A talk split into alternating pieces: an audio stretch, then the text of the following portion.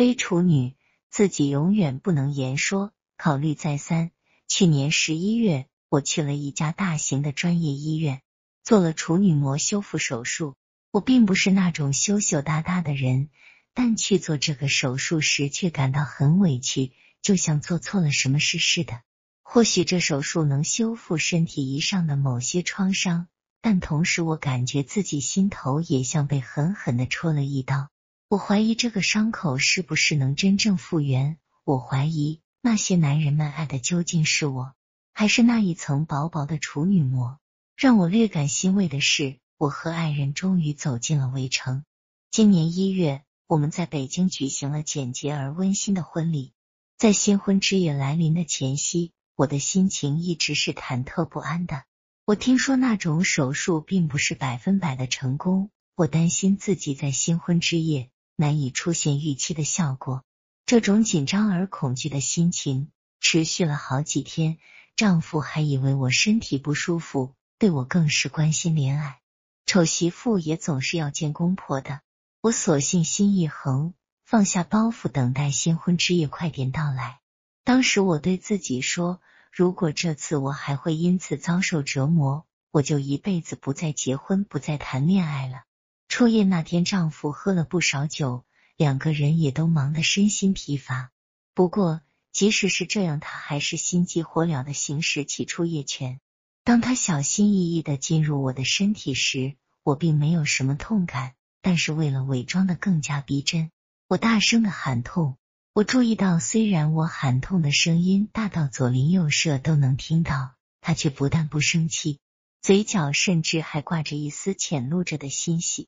男人为什么会这样自私？在这样的时候，居然会把快乐建立在别人的痛苦之上？幸亏我当时只是假装喊痛。我不知道，如果我真是处女身的话，当时我是不是会对丈夫的表情感到恐惧？在我喊痛后不久，丈夫马上停止了动作。当他神情紧张的在床单上搜索到那片他期待许久的血红时，我注意到他整张脸都已经兴奋的扭曲了。他用感激万分的表情看着我，然后紧紧搂住我说要爱我一生一世。当时我觉得又好笑又好气，庆幸的是自己心头那块大石头终于落地了。可笑的是，他居然那么在意那层膜。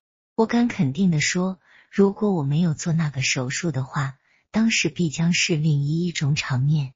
与此同时，我心里又有了几分淡淡的内疚。我觉得自己欺骗了心爱的人。婚后，丈夫对我果然呵护备至，但越是这样。我心里的石头就越重，有时候我甚至觉得自己不配拥有丈夫这样的温情。好多次我都想对丈夫挑明真相，但话到嘴边又咽了回去。一位闺中密友告诉我，这种事千万不能说，否则肯定会出事。但我还是决定对丈夫说明真相，毕竟那些都是发生在我们认识之前的事。况且丈夫如此爱我，肯定会理解我。原谅我的，我当时这样想，丈夫的反应却出乎我的意料。一向温文尔雅的他，竟然暴跳如雷，甚至动手打了我，骂我是贱人。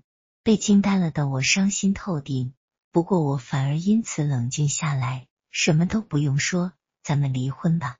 就这样，结婚不到一年的我又离婚了。办完离婚手续那天，前夫痛苦的对我说：“你为什么不瞒我一辈子呢？”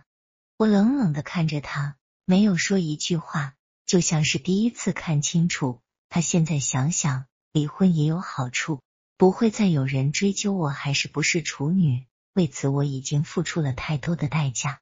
现在如果找不到可以理解自己的人，我宁愿一个人生活。